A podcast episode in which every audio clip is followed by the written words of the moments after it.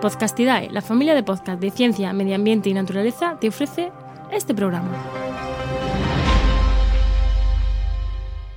Detener el cambio climático parece imposible. Solo hay una manera de sobrevivir, y es adaptarnos. ¿Somos capaces de adaptarnos a las altas temperaturas? ¿Somos capaces de adaptarnos a las olas de calor? Un observatorio de salud y cambio climático podría unir al Ministerio de Salud, al Ministerio encargado de los temas de cambio climático, para aportar ideas, para aportar soluciones. Lo hubo. Ahora ya ni eso hay en España. ¿Vamos para atrás? Quizás sí. Comienza Actualidad y Empleo Ambiental, un podcast de Juan María Arenas y Enoc Martínez.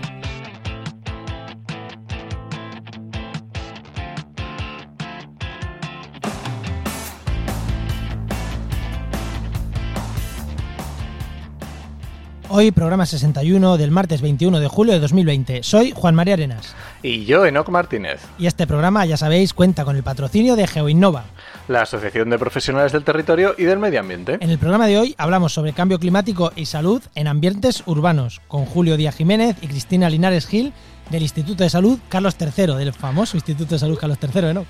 ¿De qué me suena eso del Instituto de Salud Carlos III? No sé, no sé. Pues yo creo que últimamente está saliendo bastante noticias, aunque hoy vamos a hablar, no vamos a hablar, creo, que no vamos a hablar de COVID ni nada que se le parezca. Digo creo porque luego al final a lo mejor hasta sale por algún lado, ¿no? Pero en principio de eso. Bueno, no, que le damos paso a los invitados. Venga, vamos allá. Pues hoy tenemos, hoy tenemos aquí, tenemos a dos invitados que nos acompañan, ya lo habéis escuchado. Tenemos por un lado a Julio Díaz Jiménez, que es jefe jefe de área, Departamento de Epidemiología y Bioestadística de la Escuela Nacional de Sanidad del Instituto de Salud. Carlos III, buenas, Julio. Hola, buenas tardes. Muy buenas. Y por tanto tenemos también a Cristina Linares Gil, que es científica titular también del Departamento de Epidemiología y Bioestadística de la Escuela Nacional de Sanidad del Instituto de Salud, Carlos III. Buenas, Cristina. Hola, buenas tardes. Encantada de estar aquí con vosotros. Para la siguiente, os pido unas siglas. Eso es fácil. ICI, NS. No sé qué es peor. Bueno, en vuestras presentaciones sí, ¿no? No nos hemos equivocado, más o menos sois eso. Perfecto. Sí, sí, perfecto. Está, muy bien. Siempre preguntamos, oye, alguna cosita más así de presentación. Siempre preguntamos algo más. ¿Sois profesores en algún lado? Yo qué sé, voluntarios de no sé qué. Si queréis decir algo más, es vuestro momento. No, bueno, por mi parte que, yo no soy médico, soy físico y soy físico físico del aire. Físico ah, del aire. Qué bueno. Qué guay. Físico de la atmósfera o, lo que ahora se llama, antes se llamaba eh, ciencias de la, de la, Tierra y el cosmos, que era mucho más del aire. Entonces yo soy doctor en ciencias de la Tierra y el cosmos. ¿Y Cristina? Bueno, pues yo soy bióloga, soy de ciencias biológicas eh, y luego soy doctorada en medicina preventiva y salud pública. Hice ah. una mezcla de, mis dos pasiones, que son la medicina y, la biología. Entonces, bueno, pues hice la carrera en una cosa y luego me doctoré en otra y uniendo ahí un poco pues, pues mis principales inquietudes, ¿no? Luego ya pues terminamos donde estamos, el Ministerio de Ciencia. Pues ahora vemos, a ver, ahora nos metemos en la harina. Ahora nos metemos como habéis acabado aquí. bueno, pues vamos con el empleo, ¿no, Enoch? Venga, vamos allá.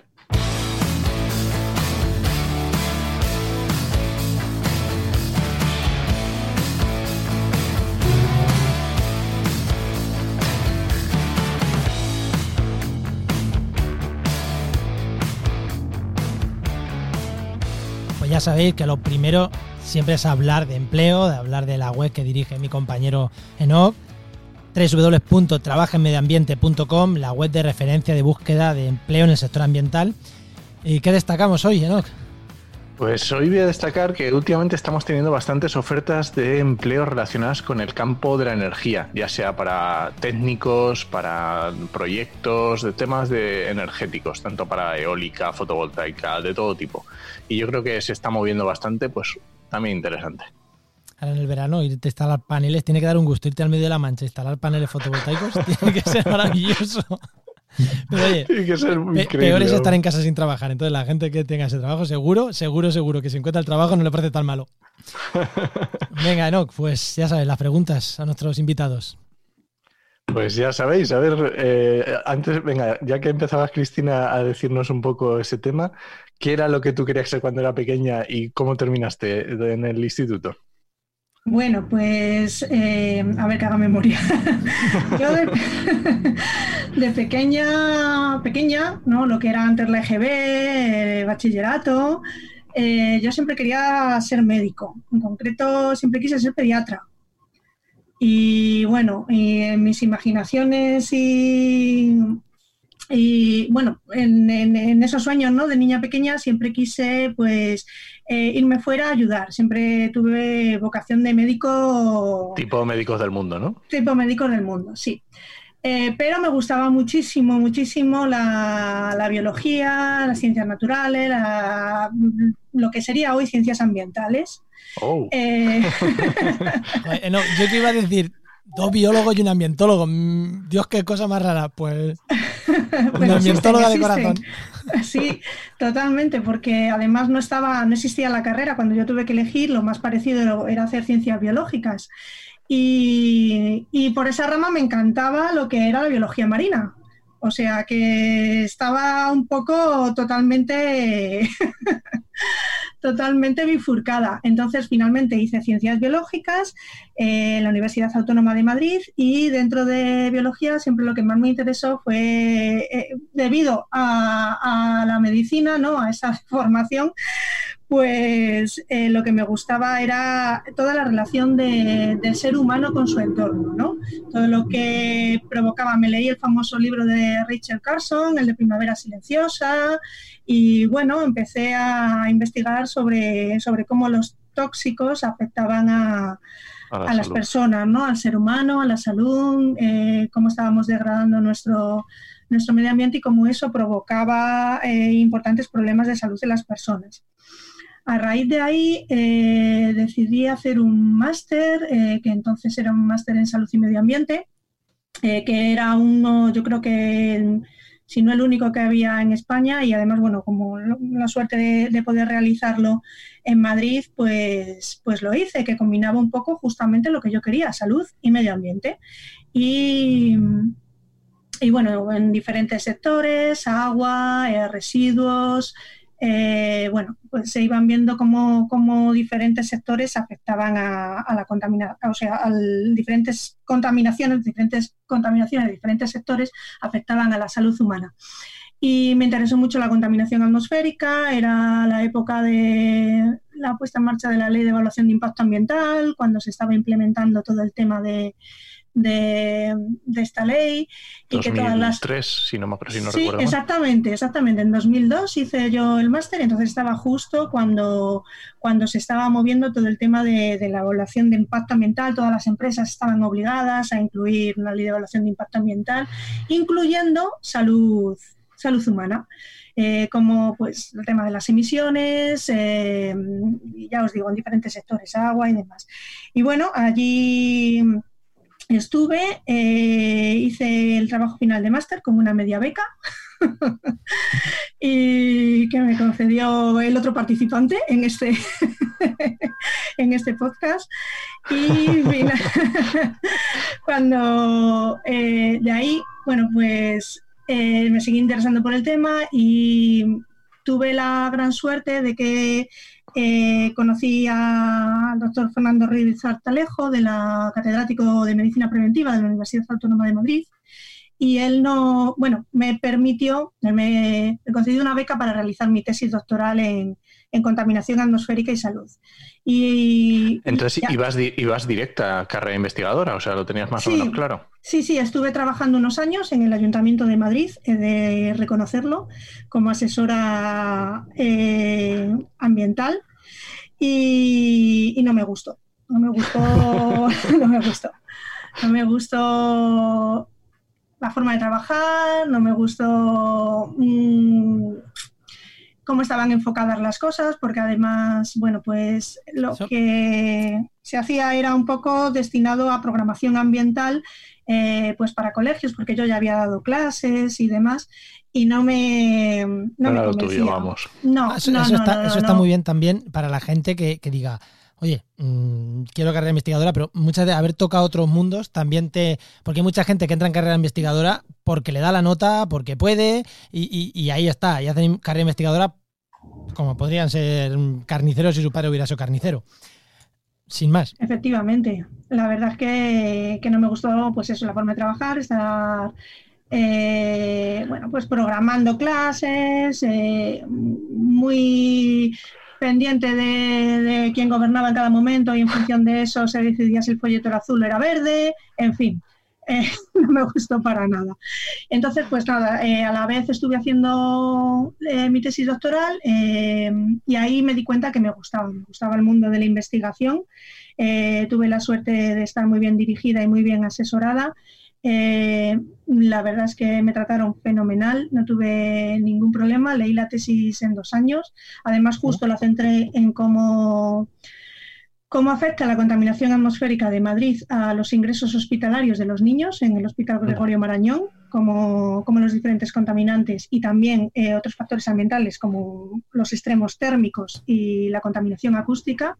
Eh, influenciaban los ingresos hospitalarios. Y bueno, a raíz de ahí me fui al CNE, también muy famoso estos días, el Centro Nacional de Epidemiología, donde eh, también accedí a un contrato eh, de una red en epidemiología y salud pública, en concreto un programa de epidemiología aplicada de campo, que es el famoso PEAC. Ahí ya ahí entré de lleno en la epidemiología y en el mundo epidemiológico. Eh, y bueno, a raíz de ahí, pues eh, ya surgieron diferentes trabajos, diferentes publicaciones. Trabajé también en, cáncer, en el tema de cáncer y, salud, pero digamos que a mí lo que me gustaba era contaminación atmosférica a, tope. Y, y, volviste a tus orígenes. Y, volví a mis orígenes otra vez. Eh, con, tuve la suerte también de, de que me concediesen una beca Miguel Servet que es una beca de, bueno, pues de excelencia investigadora y a raíz de ahí ya pude optar eh, pues a presentarme a oposiciones dentro del instituto, ya bueno, pues empiezas a hacer a, tener una carrera, ¿no? A, que la gente te conozca, te conocen por tus publicaciones, por tu línea de investigación y, y así he llegado a mi último punto, ¿no? Que es eh, ser científica titular. Y, aquí estoy haciendo lo que me gusta, eh, disfrutando de mi trabajo, aunque como en todos hay cosas mejores y cosas peores. Y, entrando en el tema climático a tope porque es el futuro y, creo que, es, mm, aparte de ser muy necesario, mm, pues el haber tenido toda una década, porque cuando yo salí de la facultad es cuando se empezaba a hablar de cambio climático, eh, pues claro, te da una perspectiva muy histórica, ¿no? Y muy y que ahora se estén peleando por si es emergencia climática o lo llamamos cambio global o. Pero, de eso vamos a entrar después. Ahí vamos a entrar después que, vamos a entrar pues. después. Venga, Julio, a ver. A ver, Julio, ahora me dices tú que estudiaste física y que tú también querías ser eh, médico, ya vamos. No, que va, que va, que va. Yo quería ser eh, piloto de aviones. Así me gusta. Así me gusta. Así, cuando la gente quiere ser bombero, piloto, o sea, cosas que. Yo quería ser piloto de avión. Y, resulta que, bueno, pues cuando me hicieron las pruebas eh, físicas, descubrieron que era miope, por la gracia de Dios. Y entonces, siendo miope, no podía ser piloto. Entonces dije, bueno, pues a mí me encantan los aviones, pues voy a, voy a seguir por esa línea. Y dije, voy a hacer eh, ingeniero aeronáutico pero yo con una regla soy incapaz de trazar una línea recta, o sea, imposible. tengo, unas manos que, bueno, que no son manos, que parecen, parecen zarpas. Imposible trazar entre dos puntos una línea, o sea, yo no soy capaz de eso. Entonces, claro, ingeniero ya no podía ser. Y dije, bueno, pues ¿qué hay que tenga que ver pues, con, el cielo? y estas cosas? Y me metí a hacer físicas. Y entonces cogí físicas, eh, física del aire que bueno, que física del aire la empiezas a ver a partir de tercero, porque sí, claro. espacios de Hilbert, bueno, unas cosas que yo decía, ¿pero qué hago yo aquí? Y nada, y terminé mi carrera, eh, pues en eso, en la especialidad esta de física del aire, que se llamaba, pues como os decía antes, eh, Ciencias de la Tierra y el Cosmos. Y nada, entonces, bueno, pues cuando terminé mi carrera, hice la guerra, me fui a la mili, porque entonces si no, si no ibas a la mili nadie te cogía y nada más terminar, pues, pues había que trabajar. Me puse a dar clase en un colegio, en un colegio de estos de enseñanza media, y ahí pues estuve como siete, ocho años eh, dando matemáticas y física. Pues eso, fueron unos cuantos años, ¿eh? Sí, sí, sí, sí unos siete, ocho años. Eh, y entonces, pues llegó un momento, era un colegio de estos de élite, eh, privado, y llegó un momento en el que mi salud mental empezó a, perjudicarse gravemente. Entonces volví a la facultad y un día hablando con mi, el que había sido pues mi, jefe siempre allí, el catedrático y tal, eh, le dije desesperado, oye, ¿tienes algo por aquí para volver a la... Y me dijo, pues mira, eh, tengo un proyecto que no sé cómo voy a resolver. Me hace falta alguien como tú. Y entonces pues, pues me fui con una beca eh, ganando la tercera parte que ganaba como profesor, pues bueno, llegué a ser jefe de estudios, ganando la tercera parte eh, que ganaba como profesor y me, y me empecé pues, pues con esa beca a hacer un proyecto que me acuerdo eh, que nos financió el antiguo ICONA, que se llamaba para determinar el viento en orografía compleja. Es decir, cómo se mete el viento para que los modelos de, propagación de incendios bueno, pues sepan eh, la dirección que va a llevar el fuego. Eh, un modelo que entonces se llamaba Cardín en, aquel, en aquella época. Y nada, hice mi tesis sobre eso. Pero vamos, que fue, fue flipante porque mi jefe eh, me dijo, vale, pues entonces hacer la tesis, pues sí, pues venga. Entonces dice, mira, pues yo me voy a ir un año a Estados Unidos, me soltó un montón de dinero en mano, en mano, y me dijo, mira, pues búscate, tienes que comprar estaciones. Eh, yo no sabía nada de todo esto, ¿eh? porque yo venía de un colegio. Tienes que comprar estaciones meteorológicas, tienes que pedir sondeos para soltar globos, eh, tienes que pedir el nota. Me digo, ¿eso qué es el nota? No, no, pues tú tienes que decir antes de soltar un globo, tienes que contar eh, pues en los aeropuertos más próximos, que los aviones sepan, bueno, o sea, y, y chico, y entonces pues había dos perspectivas, o volví al colegio con el rabo entre las piernas. O buscabas la vida, claro o tiré, y tiré, y tiré. Y de ahí, le, pues en año y medio me quité la tesis de encima. Ostras. Pues en, en, ese tema. Iba a, decir, iba a decir que no ha cambiado nada en cuanto a cobras una mierda, en cuanto a que el dinero te lo dan de aquella manera y tú te las apañes, pero se ha cambiado una cosa, que ahora las tesis no se hacen en año y medio. Pues sí. Yo la hice en año y medio, entre otras cosas, porque mi beca era de año y medio y yo ya estaba casado, eh, que el mismo año que leí la tesis nació mi, primer hijo. Entonces, claro, eh, pues entonces eh, no podías no podías estar viéndolas venir. Entonces, bueno, pues nada, hice la tesis, terminé la tesis y ahí surgió el problema. bueno, yo ahí en esa tesis pues me dediqué a incendios forestales y a viento y a tal. Y claro, pues yo terminé y no había sitio en la facultad, lo cual ocurre igual ahora. Entonces, alguien me dijo, pues mira, yo necesito a una persona que se dedique a salud ambiental. Y yo dije, yo no sé nada de salud ambiental. Y lo mismo que me dijo mi jefe, me dijo esta otra persona, pues te buscas la vida. Y efectivamente, me metieron allí en un departamento que no existía a empezar a hacer cosas de salud ambiental. Tuve la suerte de contar con, un médico que, me ayudó muchísimo los primeros años y empezamos a hacer cosas eh, sobre eh, pues empezamos a estudiar, empezamos a ver cómo, en principio, cómo se moría la gente en Madrid. Eh, hacer estudios de mortalidad, cómo se podía predecir la mortalidad. Luego ya empezamos a meter eh, variables como temperatura, empezamos a meter contaminación, publicamos los primeros estudios que se hicieron en Madrid sobre contaminación y salud que nos dijeron que eran para tenerlos guardados en un cajón, que eso lo único que hacía era producir alarma social. Bueno, o sea, y bueno, pues nosotros, yo seguí ahí, monté un máster en salud y medio ambiente. Disculpa, Julio, eh, ¿de qué fecha estamos hablando de estos, estas publicaciones? La primera publicación que hicimos fue en el año 1998. qué bueno.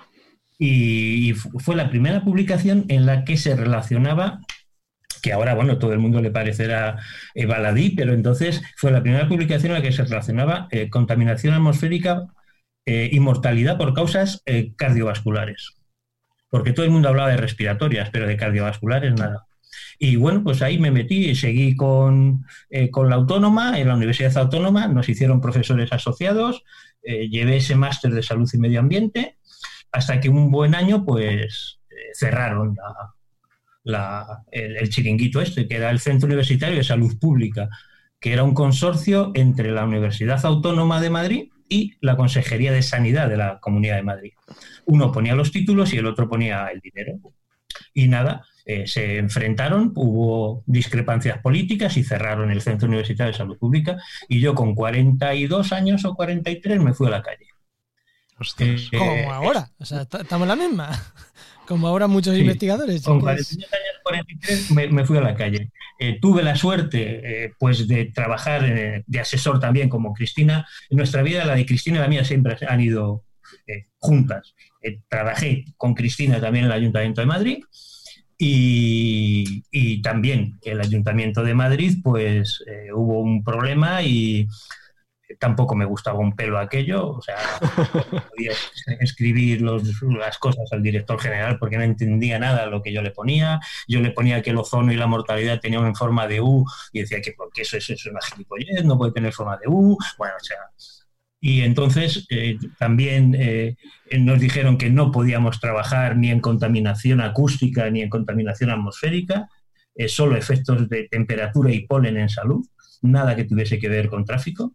Y entonces pues aquello ya se hizo un poco insostenible. Irrespirable, sí. Y nada, saqué, me preparé una oposición, la saqué en el Instituto de Salud Carlos III. Y ahí está y, ya está. Y científico titular, luego jefe de departamento de epidemiología, siendo físico, pero ahí estoy. Y, eso es todo. Pero fijaos que empecé siendo, queriendo ser. Ah, bueno, también quise ser astronauta. Hombre, era. Mm, sí. Era, evidente, era evidente. No, me sorprende. Coincidí con Pedro Duque en las pruebas de, para entrar en, en la ESA, la Agencia Europea del Espacio y nada, con la diferencia de que él no se mareaba y yo pues me mareaba muchísimo. él, sí, sí, bueno, ahí está. Además íbamos juntos, yo sin día hacerle a la Duque, íbamos juntos a todos los sitios. Y nada, y yo me quedé eh, vomitando y él siguió en, su carrera espacial. así es. Mira, ha terminado, siendo científico, ha terminado siendo ministro. Claro, fíjate. Bueno. Bueno, pues yo creo que vamos a ir saltando al tema, aunque ya hemos tratado varias cosas, vamos a ir saltando al tema. ¿Sí, no? Venga, pues musiquita. Vamos.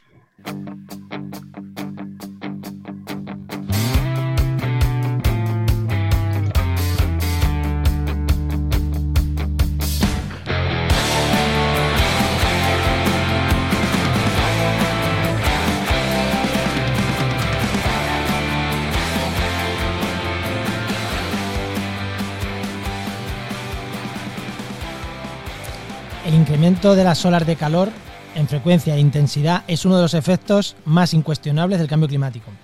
Una de las formas de detectar la evolución del impacto del calor es a través del aumento de la denominada temperatura de mínima mortalidad. Estas son las tres primeras, las tres primeras líneas de un artículo científico que, Cristina, que, Julio han publicado junto, junto a otros autores. De hecho, gracias a Fernando también, a Fernando Follos, que fue que la persona que, que nos puso en contacto ¿no? para hacer esto que el artículo se llama Evolución de la temperatura de mínima mortalidad en Madrid y Sevilla en el periodo de 1983 a 2018.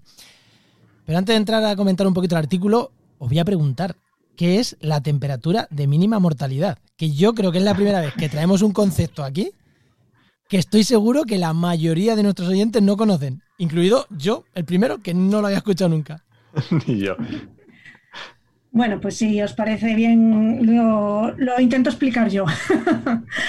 bueno, mm, es simplemente que eh, cuando se analiza la relación entre la temperatura ambiente y la mortalidad que hay en una población, cuando hablo de mortalidad, eh, evidentemente me estoy refiriendo al número de muertos que se producen eh, dentro de una serie temporal eh, sería pues el número de muertes diarias que se van produciendo a lo largo de una serie de tiempo la que tú quieras tener. Nosotros consideramos que para tener eh, un buen análisis la serie tiene que tener al menos 10 años.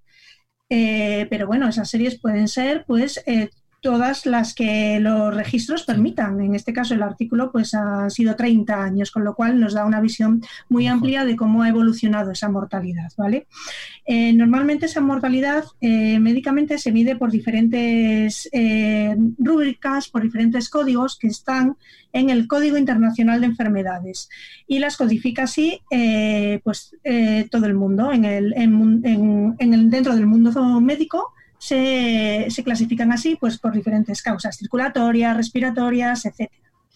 Bueno, pero a lo que voy es que eh, ya desde hace mucho tiempo hay evidencia científica sobre la relación que existe entre la temperatura ambiente que hay un lugar y la, eh, la cómo se produce la mortalidad.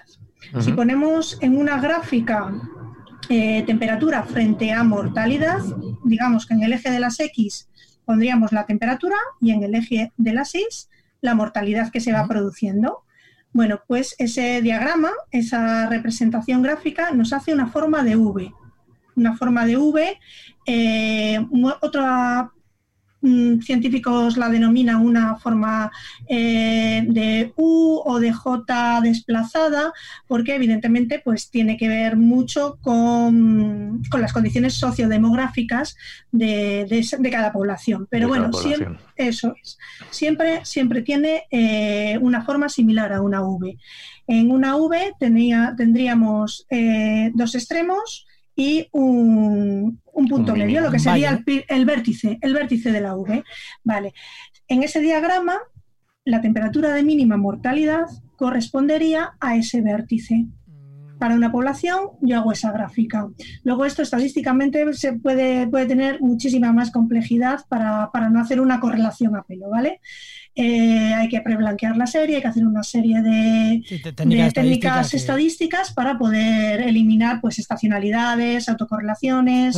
los puntos más altos y más bajos asumo que son temperaturas muy bajas y temperaturas muy altas. Efectivamente, efectivamente, eso sería eh, hacia la izquierda, si lo visualizamos, o la rama de la izquierda, irían hacia temperaturas cada vez más bajas y eh, la rama de la derecha, si tenemos enfrente la V, iría hacia temperaturas cada vez más cálidas. Entonces, ese vértice, esa temperatura de mínima mortalidad, digamos que es el nicho ecológico o la temperatura mm. a la cual se detecta una menor mortalidad de esa población en concreto y varía en función de cada, de cada lugar geográfico, porque ya os digo, está muy condicionada a cómo la población esté acostumbrada, adaptada a vivir en ese nicho ecológico. Es decir, o sea que digamos que es donde mejor está la población, en qué temperatura es mejor el confort o se encuentra mejor, Eso es. pero que depende de las poblaciones humanas porque estén más acostumbradas, quieres decir, ¿no? Eso es, sería un, lo que se podríamos denominar el, un confort climático, una temperatura de confort.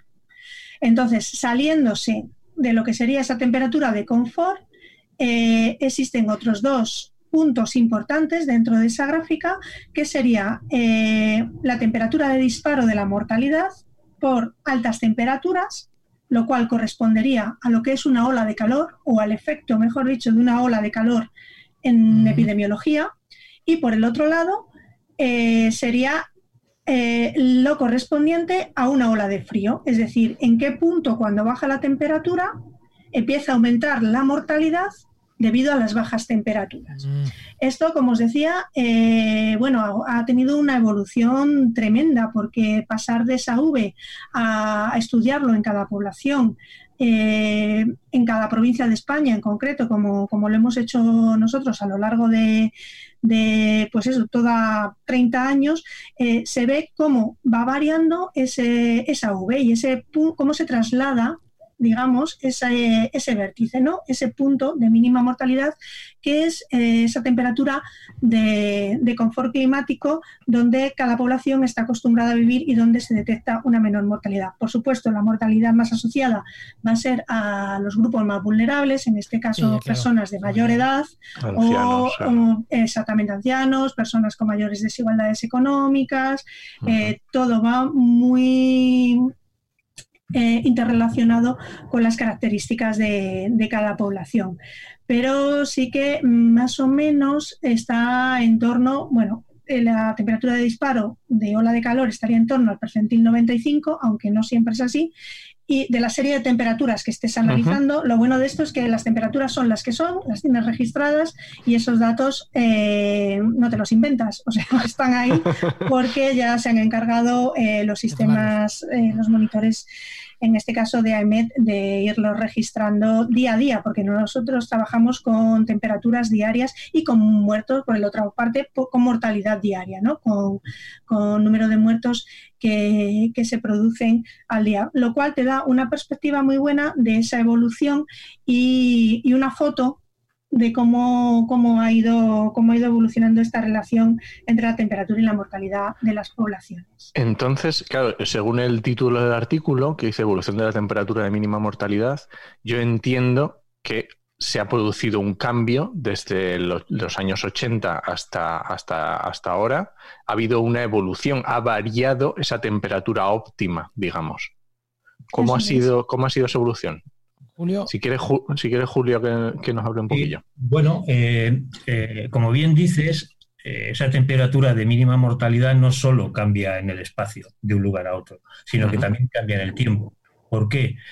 pues porque los factores que lo modulan, como puede ser la pirámide de población, como pueden ser factores socioeconómicos, como pueden ser sectores, factores sanitarios, también están cambiando en el tiempo la población está envejeciendo, la economía está eh, mejorando, los servicios sociosanitarios son cada vez mejores, entonces eso hace que esa temperatura eh, no se mantenga fija, sino que vaya cambiando. Entonces nosotros lo que hemos pensado es que si eh, conseguimos, o sea, si lo que sí se está viendo es que esa temperatura cada vez es mayor. poniéndolo en lenguaje coloquial, eso querría decir que cada vez hace falta más calor para que la gente empiece a morir por calor. Es decir, eh, entonces, ¿dónde está el truco? nosotros lo que estamos viendo es que, eh, bueno, sabemos que por los modelos que tenemos de EMET, que la temperatura en España va a subir a un ritmo de 0,6 grados por década. Entonces, eh, ¿eso que me va a llevar? A que cada vez va a haber más olas de calor, ¿no? Sí, Pero, ojo, si la definición de ola de calor es la misma que yo tengo actualmente. O sea, me explico, por ejemplo, la temperatura de definición de ola de calor ahora mismo en Madrid, eh, digo Madrid porque es la que me sé bien, eh, son 36 grados en Madrid ciudad, ¿vale? Pero eh, si, y ahora todos los, imagínate que 36 grados se superan el 5% de los días.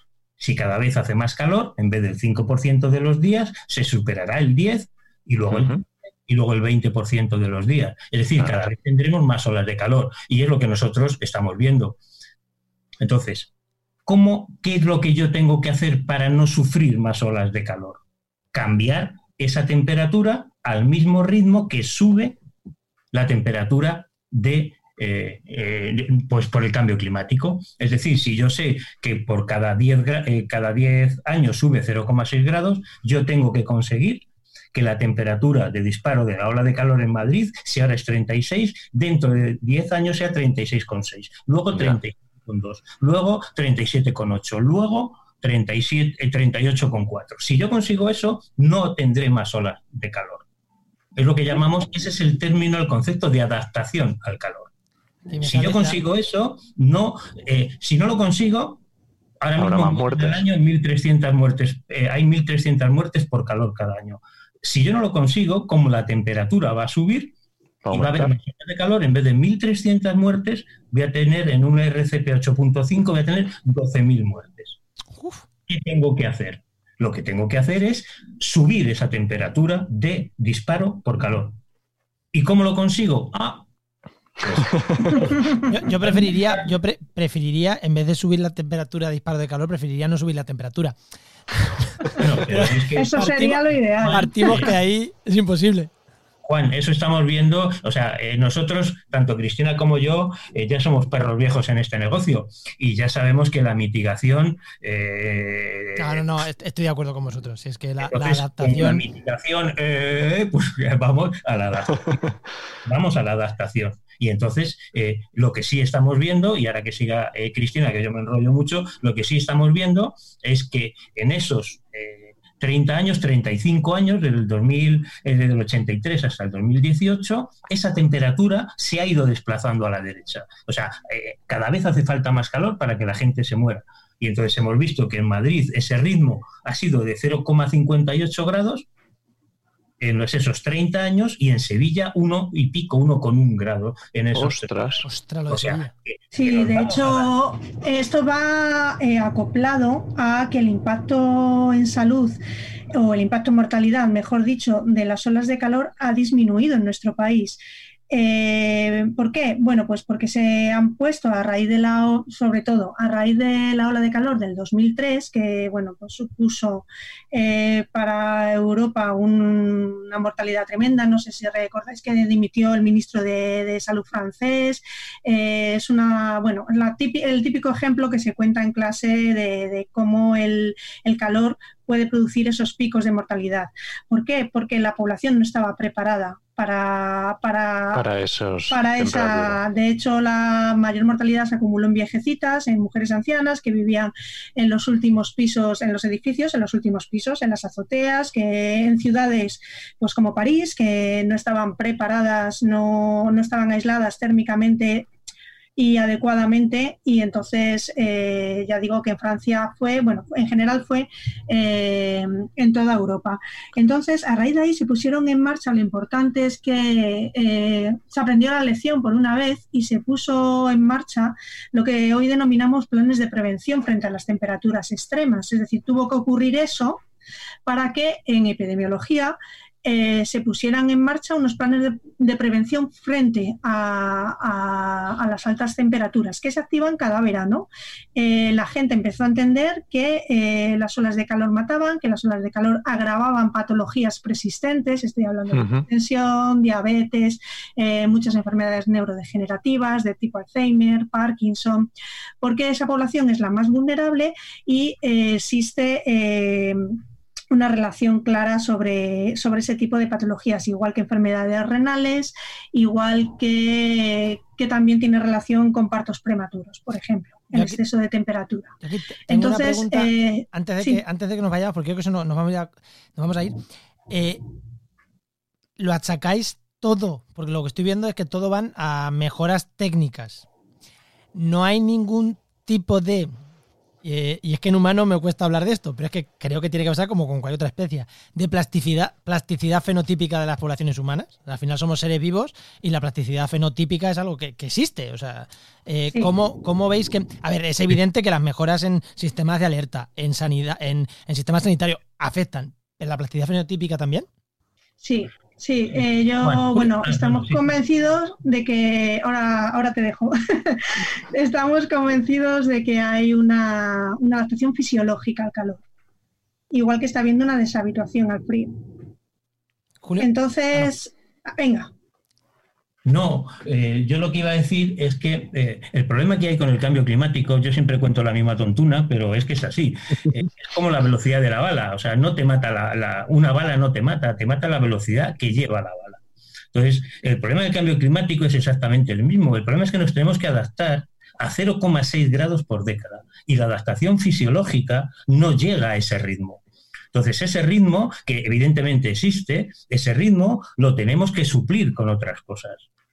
Porque nosotros como especie, eh, yo una vez leí que por encima de 0,1 grado por década era, eh, no se adaptaban las especies. Yo soy físico, insisto, no soy biólogo, ni médico, ni nada de esto.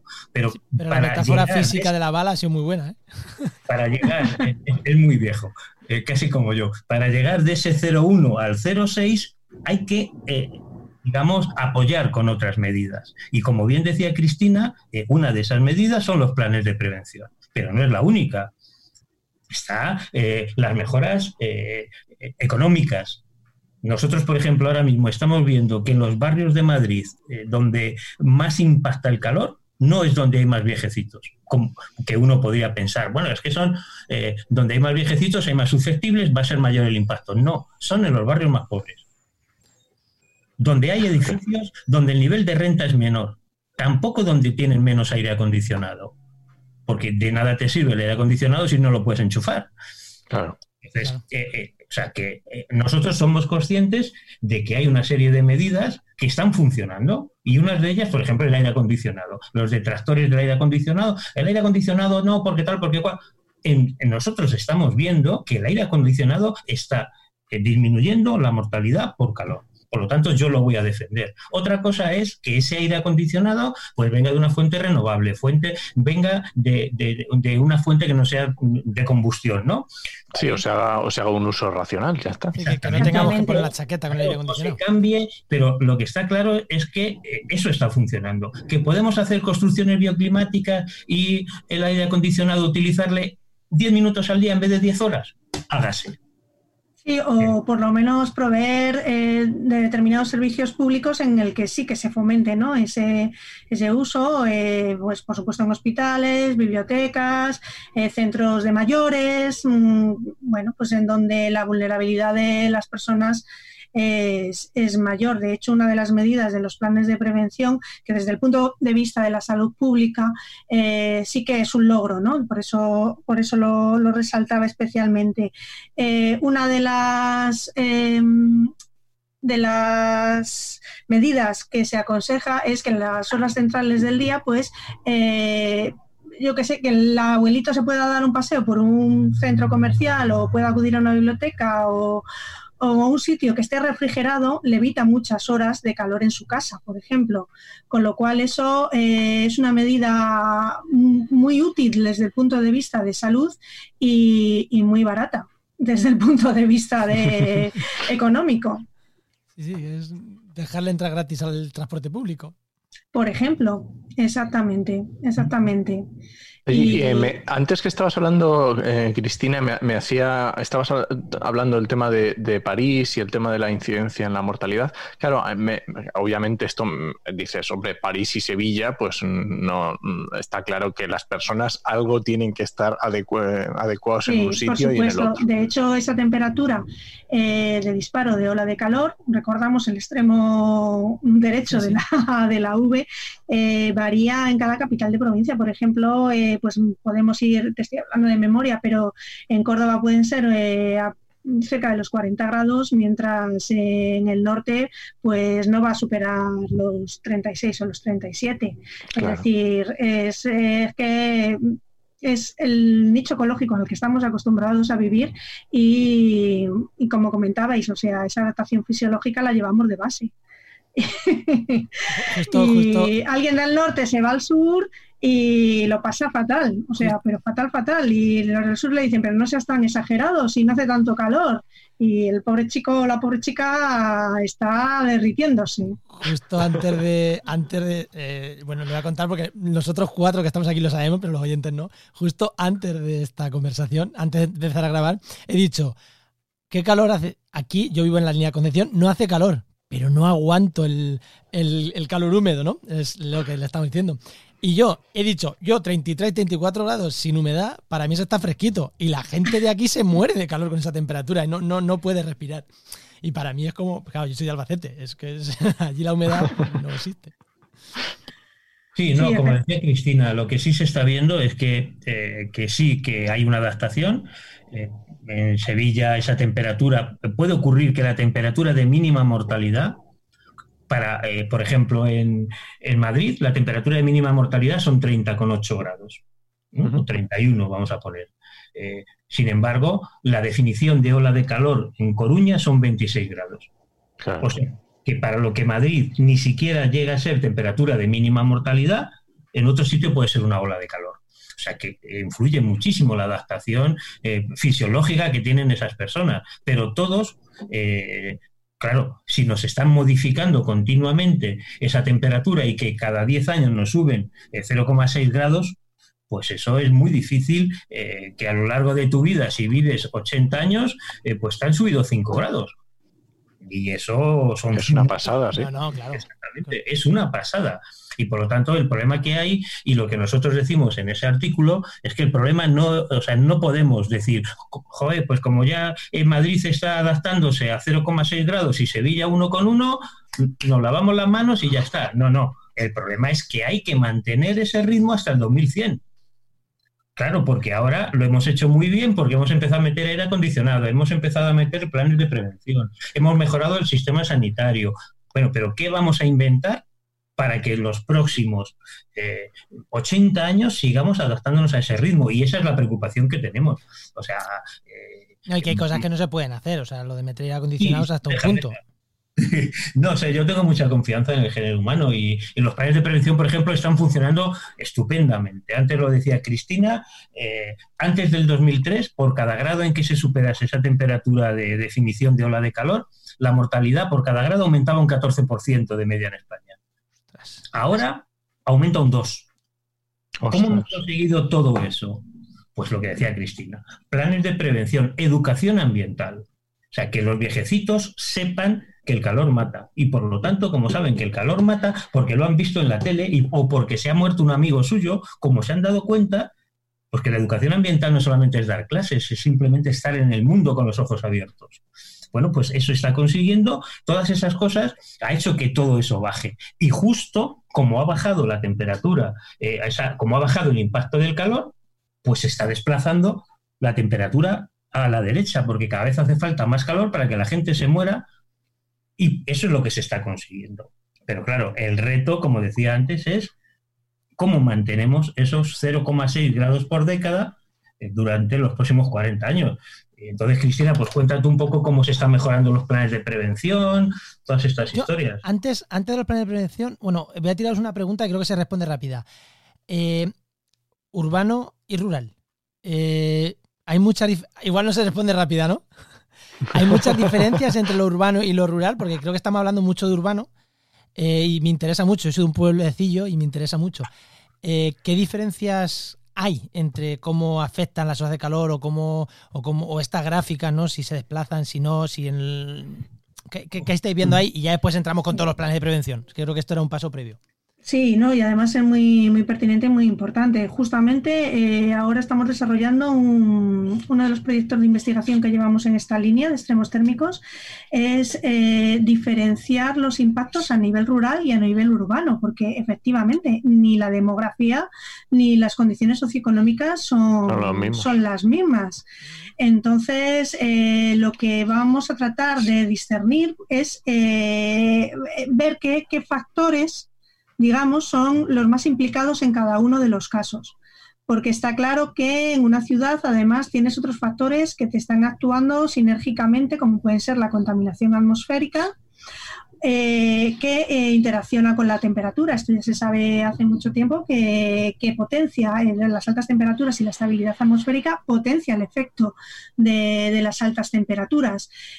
¿Cómo influyen las intrusiones de polvo sahariano? Que cada vez son más frecuentes y cada vez vemos que tienen más importancia. Sin embargo, en áreas rurales a lo mejor les afecta más la combustión de biomasa porque son zonas más proclives a incendios. Eh, bueno, y a otro tipo, las condiciones son totalmente diferentes. También la población demográfica, las zonas rurales están mucho más envejecidas. Pero también la gente se sabe adaptar mejor al calor. El tipo de construcción. Tradicionalmente las construcciones están más adaptadas al calor. A lo mejor no necesitan aire acondicionado y no tienen isla de calor por la noche. ¿Por qué? Porque han ventilado durante el día, han mantenido las persianas bajadas, eh, están encaladas en blanco, muros de un metro, porque tradicionalmente se pueden salir la puerta de la calle que les dé el aire. Efectivamente, la típica imagen de las señoras sentadas al fresco eh, y con el botijo, o sea, es que es así de sencillo.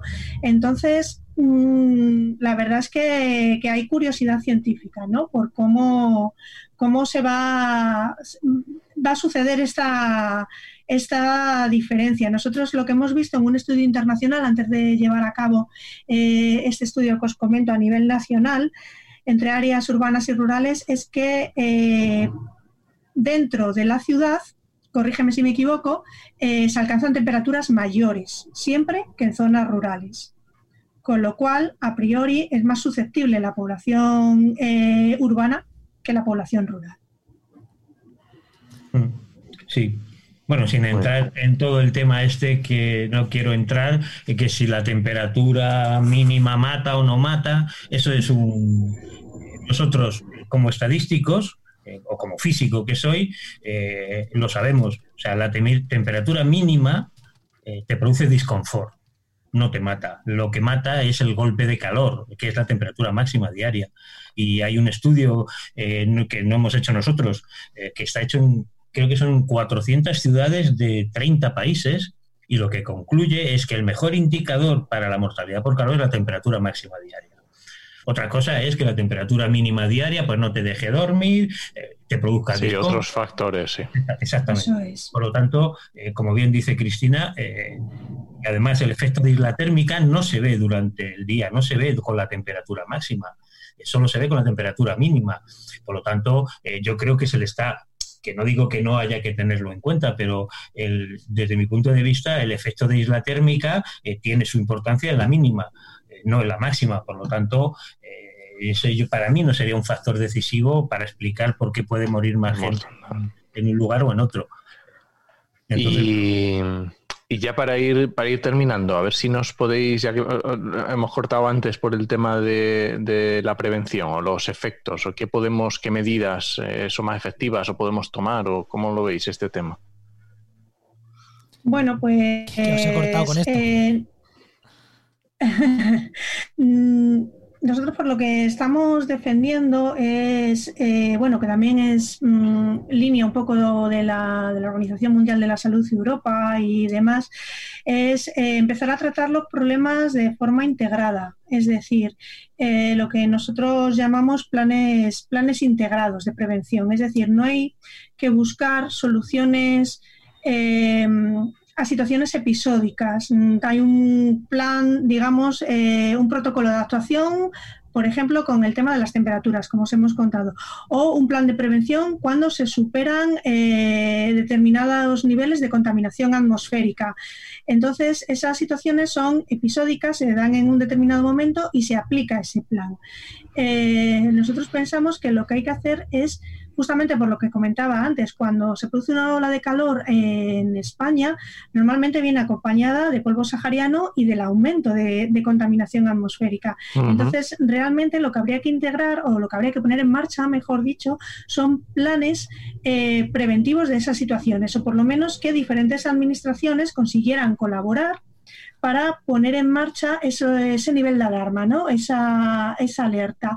Eh, estoy hablando en este caso, pues a quién le correspondería, pues al Ministerio de Transición Ecológica y Reto Demográfico y al Ministerio de Sanidad, que tenemos mucha insistencia en que, eh, eh, en que se cree una estructura que permita articular este tipo de, de planes porque creemos que desde el punto de vista de la prevención y de la salud pública es lo más efectivo, es decir, tratar no solo de solucionar el problema cuando te lo encuentras, sino atajar todos los problemas de, forma, de forma integrada. ¿Con qué? Pues con unos buenos sistemas de vigilancia epidemiológica porque tenemos la suerte de saber cuándo se va a producir una ola de calor, cuándo va a aumentar la contaminación atmosférica y demás, porque para eso tenemos los sistemas de prevención. que nos pasemos en alerta, tampoco pasa nada. no creo que ese sea el problema, no creo que, ese sea el problema. Y nada, y ya me gustaría añadir también que estamos hablando mucho de temperatura extrema por calor, pero no nos olvidemos de las olas de frío. Las olas de frío causan más mortalidad que las olas de calor. parece que en, eh, julio, en julio se nos olvida un poquito que luego que en enero hizo frío.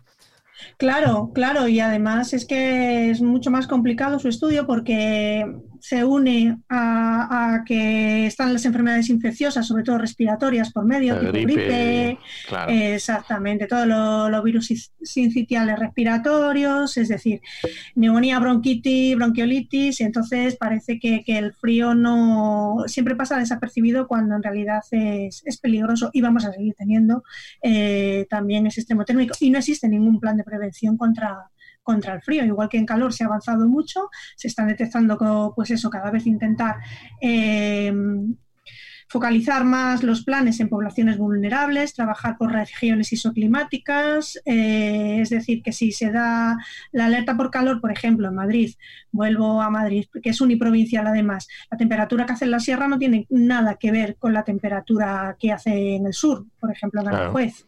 Entonces, cuando se da una alerta a nivel provincial, te estás dejando por medio eh, muchas cosas, porque a lo mejor eh, lo que es ola de calor en el sur de Madrid no es ola de calor en Navacerrada.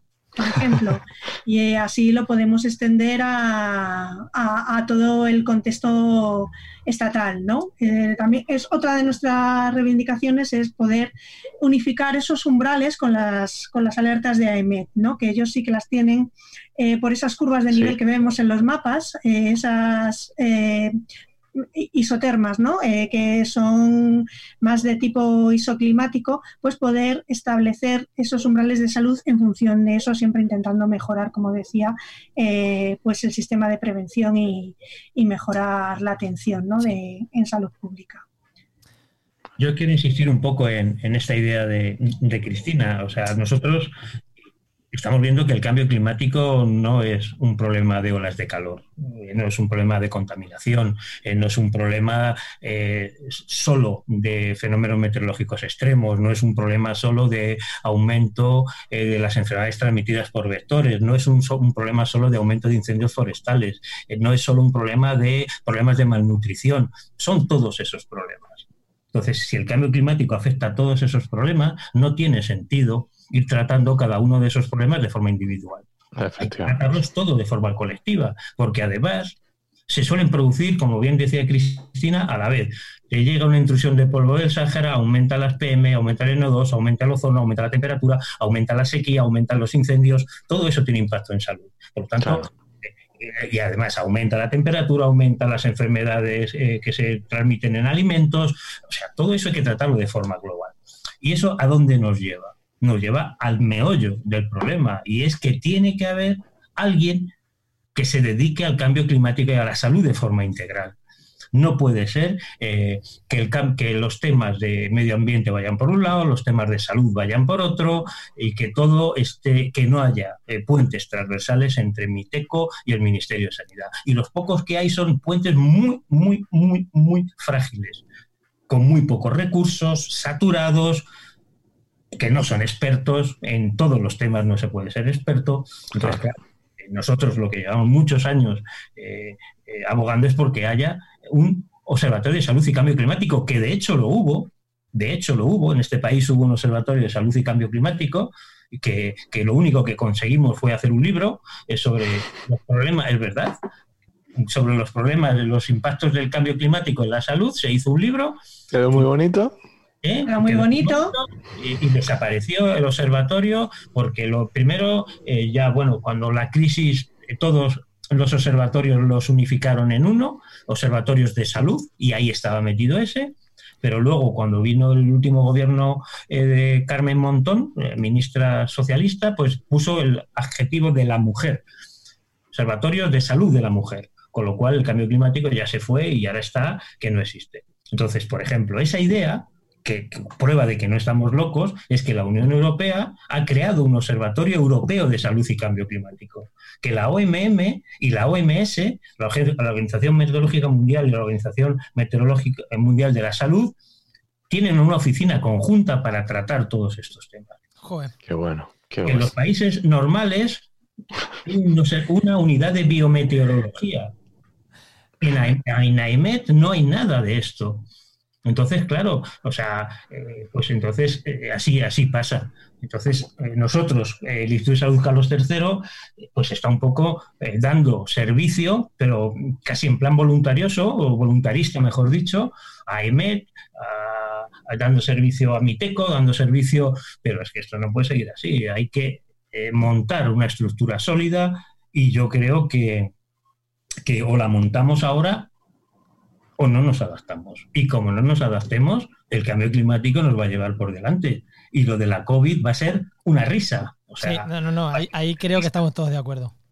Va a ser Entonces, eh, nosotros llevamos, y vamos, yo creo que, eh, que Cristina eh, lo conoce perfectamente, llevamos, yo creo que por los últimos cinco años insistiendo a todos los niveles de la necesidad de cambio climático y salud, medio ambiente y salud. Eh, y sobre todo, y, ya, ya me callo y dejo aquí, eh, y sobre todo porque estamos viendo es que, es que yo veo que tenemos una oportunidad de oro. Estamos viendo lo que la gente es capaz de hacer por su salud.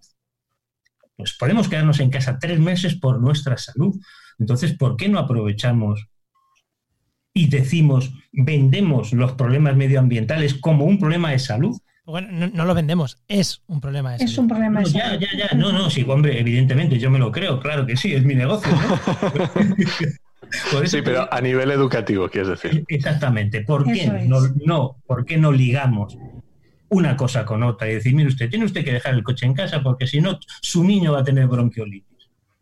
Y el médico, que ahí también es un, problema también de, eh, que digo yo también de, los médicos de atención primaria, no se mojan muchas veces en estos temas. No, eh, no dicen que su hijo tiene bronquiolitis por la contaminación atmosférica. No lo dicen cuando lo saben. Entonces, yo creo que si esa información empezase, a llegar a las familias y que viesen que esto de la contaminación no es una entelequia que nos hemos buscado cuatro pringados, que es una realidad que nos causa en España 10.000 muertes al año, que está relacionado, como bien decíamos, con enfermedades cardiovasculares, respiratorias, cáncer de pulmón, cáncer de mama, ansiedad, depresión, suicidios, eh, eh, yo qué sé, lo que me quedo por ahí, obesidad, diabetes. Joder, eh, partos prematuros, bajo peso al nacer, mortalidad fetal.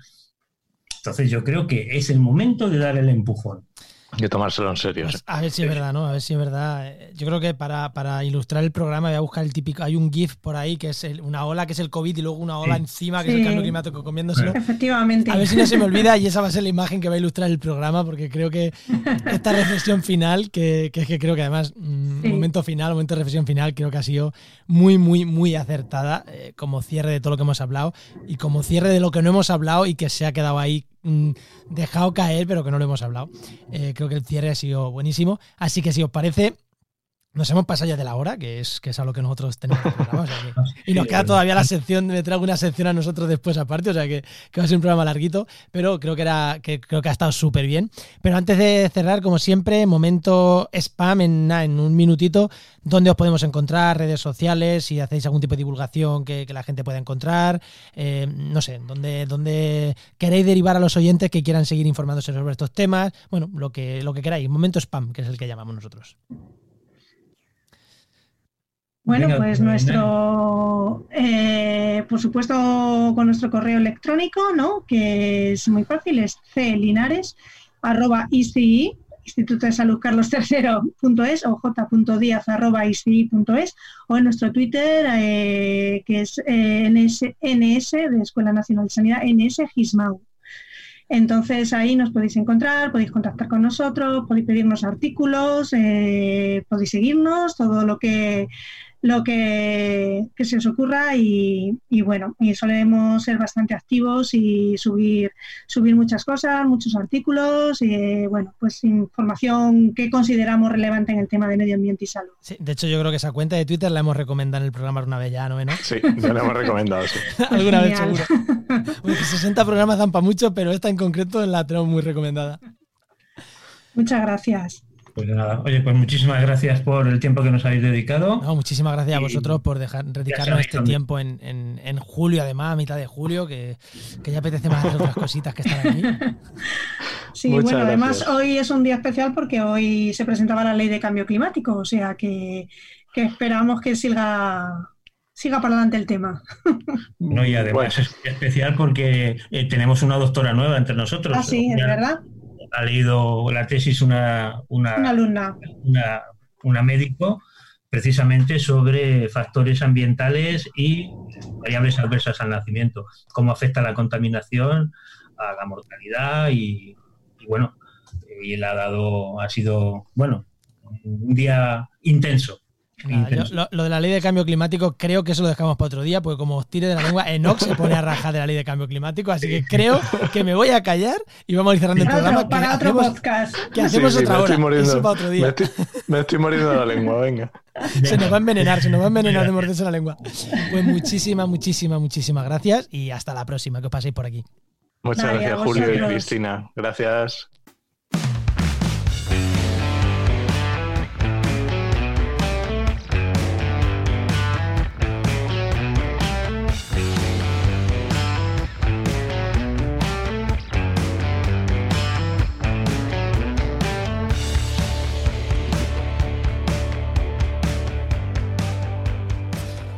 Estamos en continuamos con el programa que hoy en la sección de herramientas volvemos, hoy tenemos GIS puro y duro, ¿no? Hoy tenemos a uno de estos que nos, estos invitados que nos hablan de GIS, ¿no? ¿A quién tenemos hoy, no? Pues por supuesto hablamos de GIS, pues tenemos a tener a Patricio Soriano, que de SIG de Letras, que ya sabes que es desarrollador web y geógrafo, y por supuesto parte de GeoInnova, que es el mejor patrocinador. Muy buenas, Patricio. Buenas, Patricio. Hola, ¿qué tal? ¿Cómo estáis? ¿Qué tal? ¿Qué tal? Bueno, con este cambio de formato que te hemos hecho un poquito en la, en la sección, no sé si habrás escuchado hasta la música de fondo incluso. Sí, sí, eh, sí, lo he visto, lo he visto. ¿Qué herramienta? Sí, esto antes yo, yo lo pinchaba, o sea, que la música sonaba, pero yo lo pinchaba después, ahora ya va, incluido en el arranque. así te, anima, ¿no? A la hora de entrar, ya entra en, en materia animado. bueno, ¿qué herramientas, ¿qué herramientas nos recomienda esta semana? Bueno, pues mira, en principio quiero comentar una página web. Siempre sabéis que me gusta una página donde la gente que, que, nos escucha pues pueda acceder a información abierta y, aprovecharla en, su, en, su, en sus proyectos. Y es la página de, de la GBIF, ¿no? de la Infraestructura Mundial de Información sobre Biodiversidad. Ajá. Eh, como sabéis, bueno, esto es una iniciativa internacional que, en la cual participan varios países y, en la página web tiene una cantidad de recursos que, son muy interesantes. Podemos encontrar datos sobre bueno, registros biológicos, juegos en relación a temas de especies, a más artículos y luego, por supuesto, tiene una parte de visor y una parte de datos donde si entráis podéis por países accediendo y descargando un poco la información que, ofrece la página web. Creo que, o sea que además del visor, luego tiene la parte de datos que también te puede Sí, sí, el visor es. Yo, yo siempre intento entrar un poco por la parte de la parte geo, ¿no? Pero bueno, es un, es un recurso más que tiene la información. Tiene también herramientas, información, como digo, un buscador de especies y tal, y, y por supuesto la parte esta de, datos geográficos. O sea que muy, muy, muy completa y sobre todo lo interesa, le interesa un poco la escala ¿no? de, de la información que ofrece. O sea, a nivel mundial, hemos dicho. Sí, sí, sí, vamos, si entráis a la página veis un poco los datos. Yo ahora mismo la tengo aquí abierta y... Pero a, pues nivel mundial, porque es, eh, bueno, la página por recordar es gbif.org.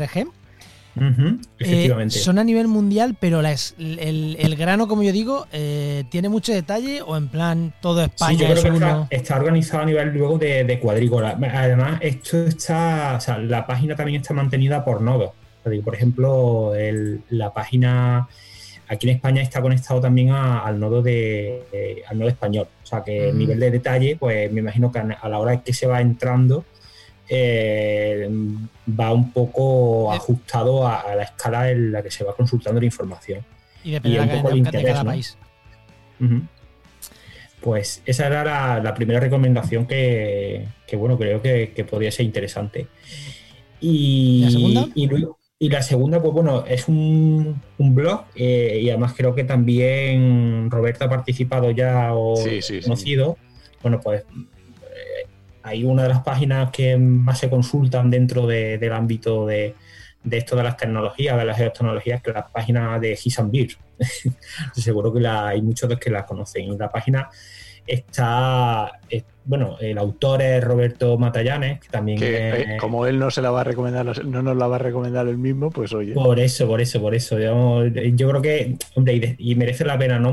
Mantener un blog, yo lo sé también un poco por experiencia, siempre es, complicado y además también una actividad un poco altruista. Entonces, Roberto, la verdad es que hace unas entradas muy, muy potentes sobre las tecnologías, pues bueno, temas de aplicación de de teledetección, de herramientas, de enlaces y, creo que merece la pena que, bueno, dedicarle un rato y estar un poco pendiente. Además también tiene una cuenta en Twitter donde mueve todo lo que, lo que publica y, bueno, la verdad es que está muy, está muy bien. Está, muy, guay, sí. Sí, sí, sí, Roberto, sí, sí. Además lo hemos tenido por aquí lo mismo. Como él no se recomienda a sí mismo, pues está guay que otros recomendemos no lo que, lo que hace, que merece mucho, mucho la pena.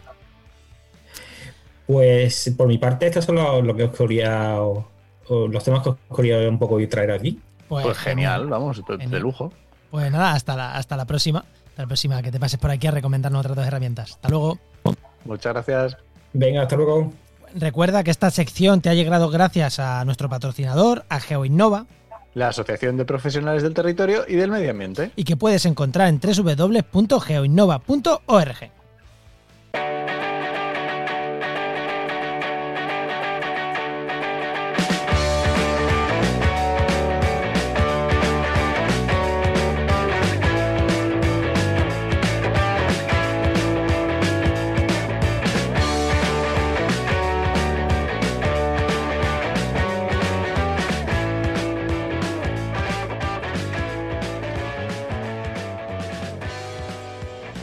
Bueno, no, ¿qué, me estás poniendo aquí? Mira, me estás liando un lío. Estoy yo cerrando la escaleta, que hemos dicho que vamos con recomendaciones y me has puesto en azul algo antes. Así que, aquí para los oyentes, nosotros, mm, para quien no lo sepa, tenemos. Yo por un lado veo a Enoch, por otro lado estoy grabando y por otro lado tengo la escaleta del programa donde nos comunicamos Enoch y yo. Sigue para las dos cosas. Efectivamente. Y te has puesto a escribirme cosas así corriendo. Dilas tú, ¿qué me estás poniendo ahí? Es que me acabo de acordar, digo, no puede ser, no, no lo hemos dicho. Resulta que, que ¿cuándo son las JPod? Que va a haber las jornadas de podcasting en Asturias. Pues no sé cuándo son, pero son luego ya para... Para noviembre, sí, pero está abierto ya el plazo para la gente que se quiera y además vamos a estar por allí. Y yo por lo menos es muy probable que vaya. Y va a haber varios podcasters de podcastidad, así que yo creo que la gente que quiera y esté por la zona o le guste puede estar muy bien. Sí, sí, sí, sí, ya va a conocernos. Yo espero también. Yo todavía no tengo la entrada porque mi, otoño va a ser un poco convulso, pero. pero... Sí, sí. Eh, pero bueno, yo quiero también irme. O sea, así que estaremos por allí los dos. Pues nada, vamos por las recomendaciones. Recomendación 1, que te entres a la página de la JPod si te gusta el podcasting y te inscribas para ir. Recomendación 1. Y recomendación 2, que voy a dar yo, voy a recordar en Gismau, E-N-S Gismau el perfil que nos han estado hablando hace, hace unos minutos eh, los invitados de hoy. Lo recomendamos. Mm, muy bueno. Muy, sí, además, una cosa curiosa. Me he ido a recomendarlo y no lo seguía con mi cuenta personal. Como gestiono varias, yo sé que lo seguía, pero con la personal no. Así que ya lo sigo yo también. Anda, que recomendar algo que no sigo. son muy buenos, yo lo recomiendo también mucho. Y hoy voy a recomendar un podcast completamente diferente, porque voy a recomendar un podcast que es una ficción sonora pero oh. lo voy a recomendar, la quiero recomendar ahora porque acaba de empezar. Entonces, eh, para que lo sigáis en directo, porque es un podcast de Manuel Bartual, que está, que está por detrás y que es una persona súper innovadora. Entonces, el podcast se llama Biotopía y eh, tiene una cuenta de Twitter asociada que sigue la realidad que están contando en el podcast. Bueno, tienen varias cuentas de Twitter asociadas. Es una cosa muy chula que yo me está gustando. Creo que lo he visto por ahí y no sé si no he escuchado yo algo ya.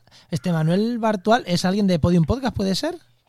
Mm, no, yo creo que no pero no lo tengo tan seguro, no estoy al 100%. Lo que pasa es que Manuel Bartual fue el, primero que empezó a contar una historia a través de hilos, que fue una historia que duró eh, semanas, que fue súper chula, que la siguió muchísima gente. Siempre hace cosas así muy innovadoras que están muy chulas.